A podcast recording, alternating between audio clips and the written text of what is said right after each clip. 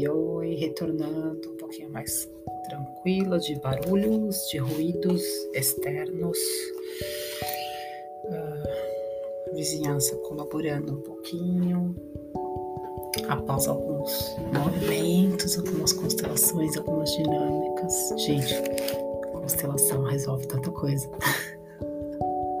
Dinâmica sistêmica também.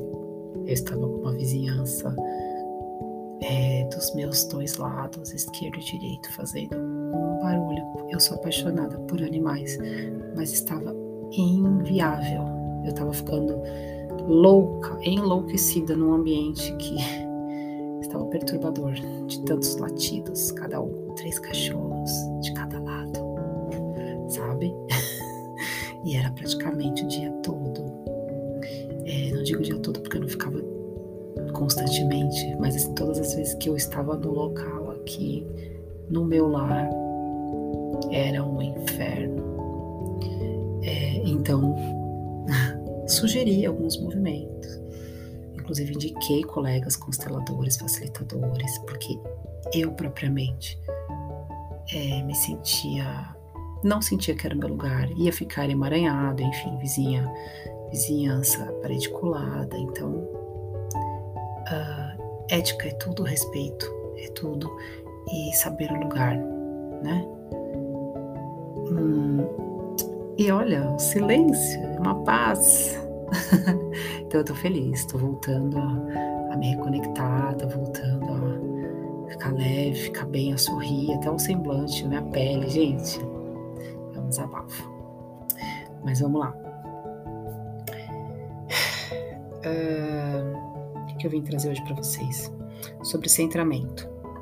Eu já falei lá atrás em algum áudio aí por aí que vocês devem ter ouvido, se ouviram, se não, deem uma procurada, mas eu vou repetir de qualquer forma.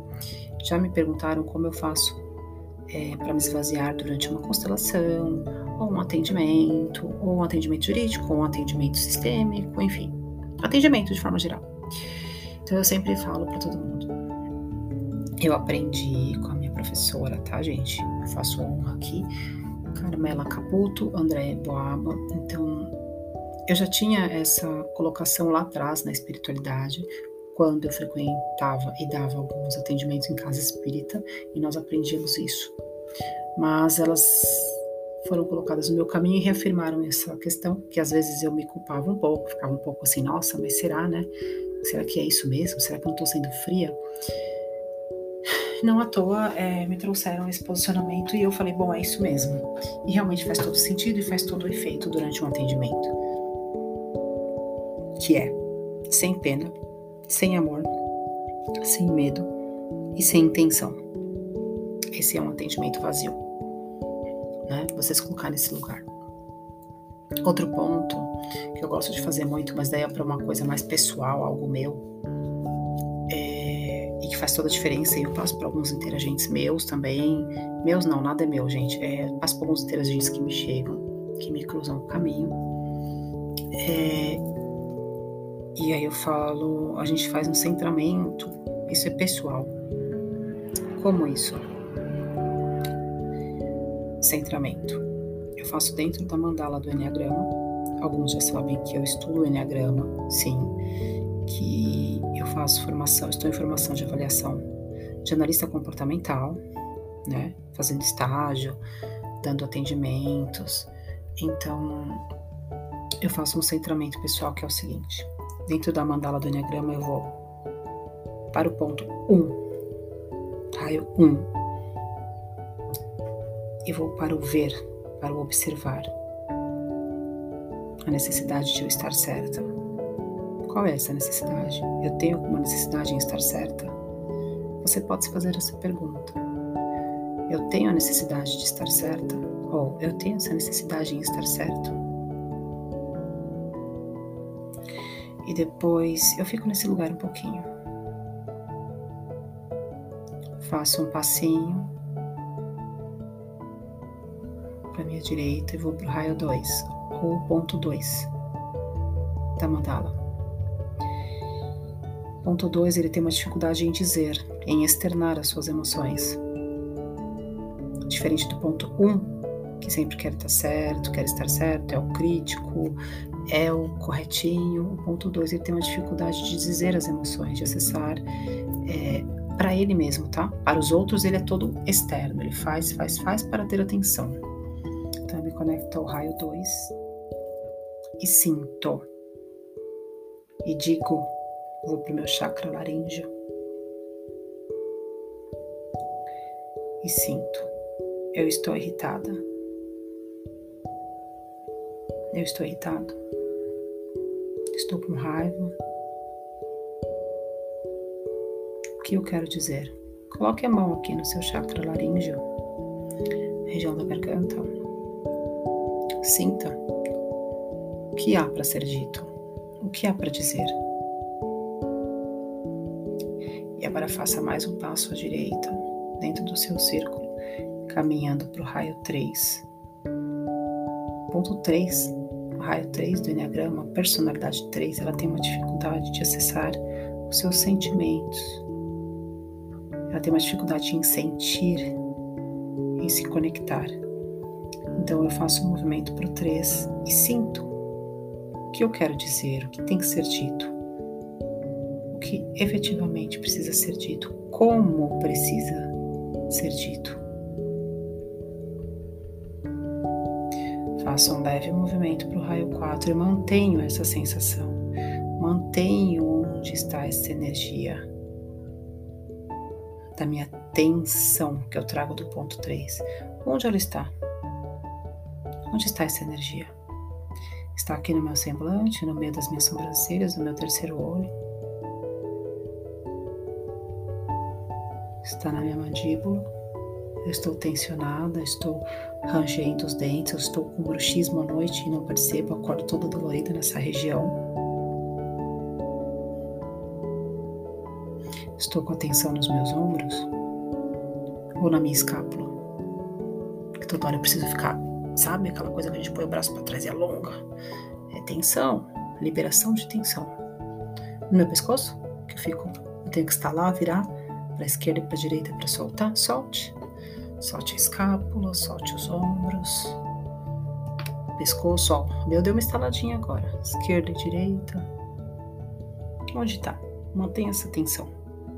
Ponto 4 do Enneagrama, ele é um ponto performático, ator, atriz, é aquela pessoa que você, logo que você vê ela falando, ela é extremamente performática. Sabe aquela pessoa que profunda, porém assim, o profundo raso, profundamente raso, que ele interpreta, quando ele começa a falar, você fala, nossa, que ator, nossa, que atriz. É um julgamento, mas o ponto 4 tem essa dificuldade em acessar uma, as profundezas e ele acaba colocando um lado performático. Ele mantém a atenção dele no, sub, no subconsciente, nos submundos dele e joga para fora o ator, joga para fora a atriz. Então é aquela fala, sabe? É muito cheio de emoção. Oh, aquelas perguntas, sério? Sabe? O ponto 4 é muito fácil de identificar. E ele não se acessa, mas ele projeta um ator, ele projeta uma atriz. Você, você te leva a acreditar que, nossa, é uma pessoa,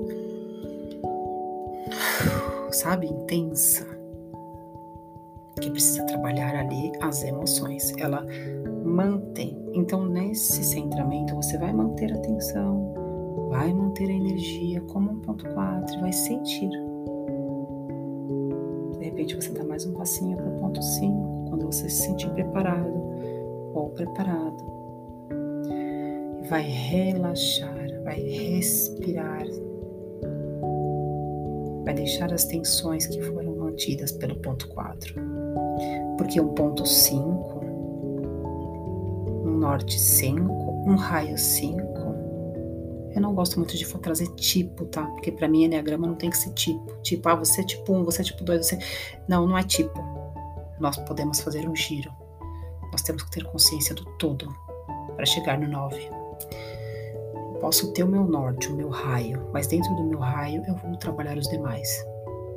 Então eu chego no ponto 5. O que é um ponto 5? O que é um raio 5 no Enneagrama? Ele tem a dificuldade em relaxar. O ponto 5, ele é o científico, ele busca dados, ele quer, ele quer aquela coisa das pesquisas, ele é, é ele precisa estar muito, ele é o, Sabe aquela criança da família que gosta de brincar com o laboratóriozinho, que quebra cabeça sozinho, jogos e tal? Ele é o ponto 5, ele é uma pessoa mais totalmente mental, precisa de dados, mas tem extrema dificuldade em relaxar. Não gosta muito de atividade física, não é solto, não tem essa flexibilidade. Então, ponto 5 eu relaxo, respiro e solto e entro no relaxamento na, no relaxar. Faço um movimento para o ponto 6 e respiro novamente, profundamente. 6 por 12, sabe? Inspira 6.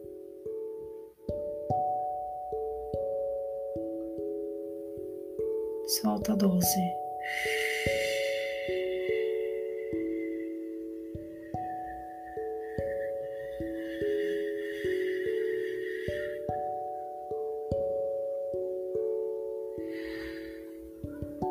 Ponto 6. Eu reconheço que eu não quero mais fugir dos meus problemas.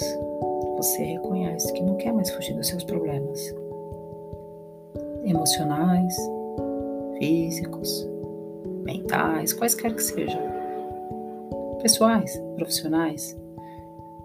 Eu não quero mais fugir. Você não quer mais fugir, mas sim enfrentá-los. enfrentar os seus medos. Ponto 6, raio 6, norte 6 do Enneagrama, ele tem muito medo, ele trabalha em cima da insegurança. Então, o grande desafio dele é reconhecer e não fugir desses problemas, e não se amedrontar, não se, não se afastar dos problemas, mas sim enfrentar e continuar respirando. Não, não vai morrer. Não, o mundo não acaba amanhã. Não, você não precisa ficar fazendo mil planos para sobreviver. Ok? Faça um passinho para o ponto 7, norte 7, raio 7 da mandala e reconecto ao meu ser. Eu entro na casa do não saber, porque o ponto 7, o norte 7, ele é muito rápido. Ele vai, cria síntese, vai, volta. Você tá vindo com a informação, o 7 já foi, já voltou, já criou e já elaborou tudo. E acha que todo mundo tem que saber o que ele já, já, já chegou à conclusão dele. Dele, a verdade dele também. Mas ele tem um grande desafio de entrar na casa do não saber, sentar no banquinho do aprendiz. Esse é o melhor lugar porque pelo ponto 7 ser muito ágil e muito é, lúdico, mundo Disney sim, mas a, a, mental dele, ele é um mental dentro da mandala, o mental dele processa muito rápido, ele vai e volta muito rápido. E ele acha que todo mundo entende o que ele já foi, já voltou e já entendeu. E não, e às vezes ele acaba, acaba passando uma arrogância, de repente, sem ele ter essa consciência e o grande desafio dele é o não saber. Então você entra, sai do ponto 6 com medo, com a prevenção, e entra no ponto 7, se reconecta ao seu ser. Permita-se não saber. Não importa aqui se você é 7, 6, 5, 4, não importa. Esse centramento é porque todos nós, em certa medida, perfazemos essa mandala. Estamos nesses lugares e em determinadas situações das nossas vidas. Por isso que mandala, por isso que enneagrama e perfis comportamentais, ele une o todo. Faço um movimento para o ponto 8. Faço o quê? Eu reenquadro. O que, que é o ponto 8? O ponto 8 é potência. Tudo ele ele é energia de força, de trator, de coice mesmo, sabe? Um ponto 8 não trabalhado, não consciente, ele é, ele é mais, ele chega com uma energia agressiva e não é de propósito, é dele, é força dele. Então eu me reenquadro no ponto 8, ou seja, as situações que eu penso que me causavam problemas não me causam problemas, eu não preciso ficar agressiva, reativa. Eu não preciso entrar na reatividade. Eu reenquadro as situações e observo. e não falo e não trago a potência da minha fala, a brutalidade, a reatividade. E do ponto 8, eu vou lá para o ponto 9, lá em cima, que é como se fosse um relógio a mandá-lo. O ponto 9 está aqui no local do 12 de um relógio. E entro no meu estado de presença, ou seja, no meu momento, na minha maior percepção do todo, na minha presença, na minha consciência de que eu preciso ver, de que eu preciso dizer, de que eu preciso sentir, de que eu preciso manter,